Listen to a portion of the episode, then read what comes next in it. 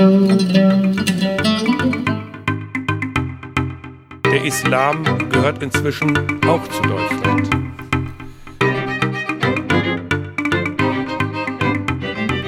Muslimische Spuren in deutscher Heimat. Das ist der erste Podcast für deutsche Geschichte und Gegenwart mit muslimischer Perspektive.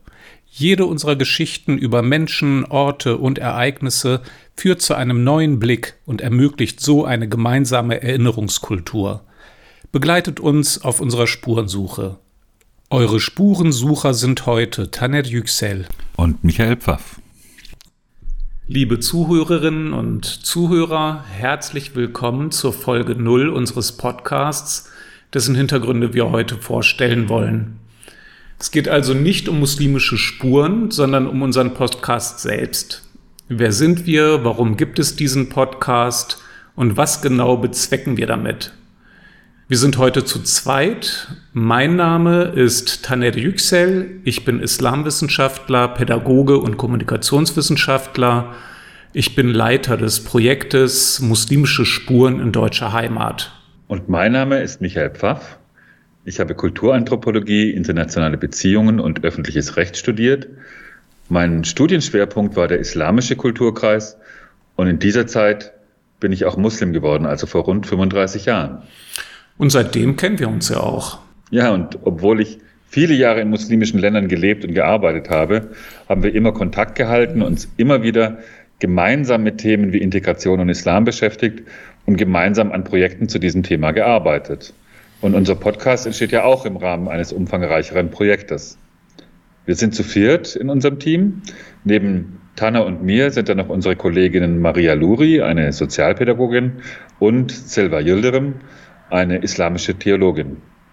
Sie führen Workshops mit Jugendlichen zwischen 16 und 25 Jahren durch und organisieren Exkursionen zu Orten, die im Sinne des Projektes muslimische Spuren sind.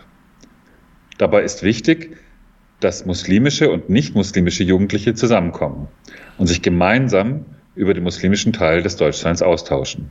Vielleicht kannst du mal erzählen, wie es zu unserem Projekt kam. Eins vorweg, Träger unseres Projektes ist der Sozialdienst muslimischer Frauen als Wohlfahrtsorganisation setzt sich der SMF für die soziale Arbeit in muslimischer Trägerschaft ein. Dazu gehören auch die Förderung von Frauen, die Jugendarbeit und die Teilnahme an gesellschaftlichen Diskursen. Vor etwa eineinhalb Jahren haben wir als SMF unser Projekt im Bundesinnenministerium vorgestellt, das ja auch Heimatministerium ist. Und diese Idee ist dort auf großes Interesse gestoßen. Mittlerweile wird das Projekt Muslimische Spuren in deutscher Heimat vom Bundesministerium des Innern für Bau und Heimat gefördert und vom Bundesamt für Migration und Flüchtlinge unterstützt. Und nun zur Entstehung des Projektes. Die Idee hatte ich schon vor längerer Zeit.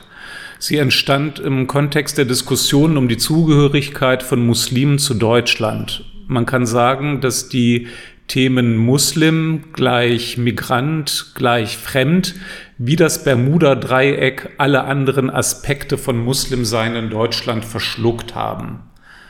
Aber Tatsache ist, Millionen von Muslimen sehen Deutschland als ihre Heimat. Dennoch sollen sie sich immer wieder im Kontext von Migration und Integration erklären. Sie sollen ihr hier in Deutschland Sein rechtfertigen.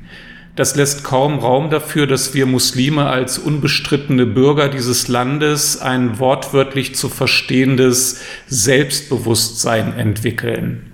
Also ein sich selbst Bewusstsein.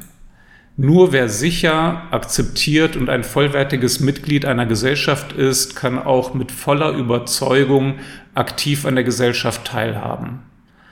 Ich stelle aber immer wieder fest, dass weder Muslime noch Nicht-Muslime viel über die Geschichte und Gegenwart der Muslime in Deutschland wissen. Vor lauter Beschäftigung mit der Tagespolitik geht das große Bild, die Übersicht darüber, wie stark der Islam und Muslime in Deutschland wirklich verwurzelt sind, verloren.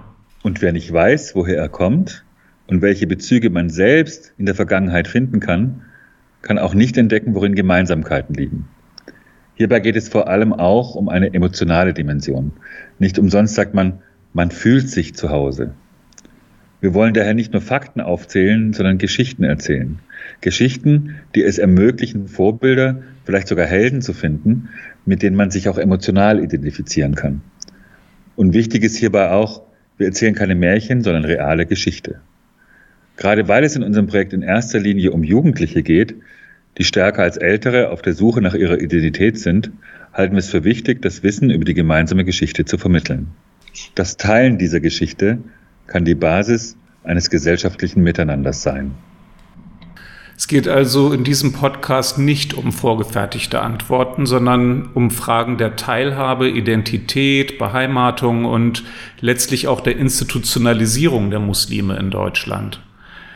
Aber wenn man ein Teil der deutschen Geschichte und Gegenwart sein will, dann kann man nicht nur die positiven Dinge mitnehmen und die problematischen Themen ausklammern.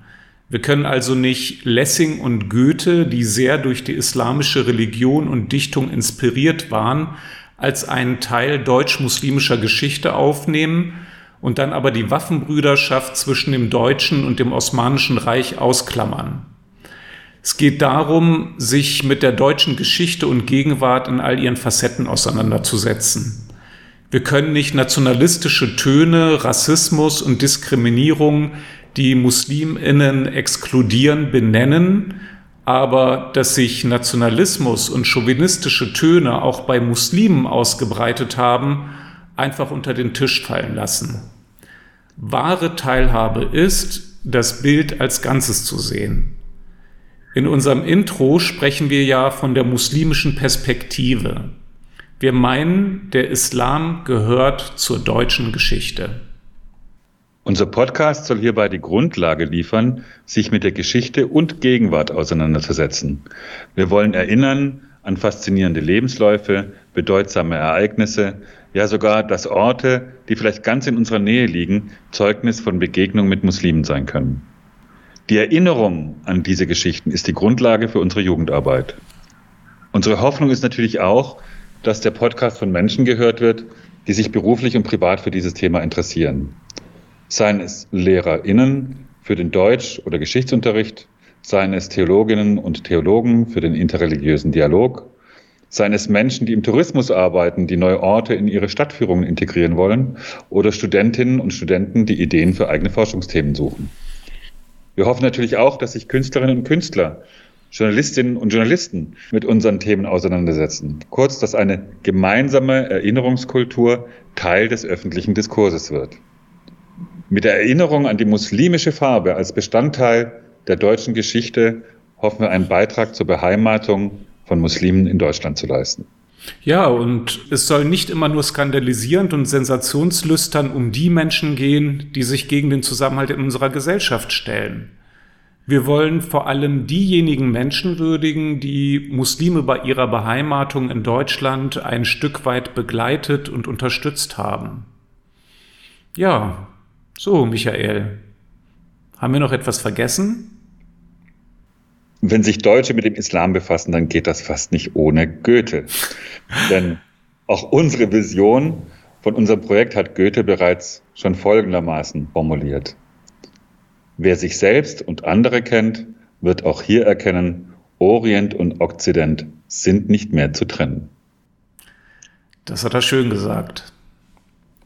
Liebe Zuhörerinnen und Zuhörer, dann würde ich sagen, wir sind am Ende unserer heutigen Sendung angelangt.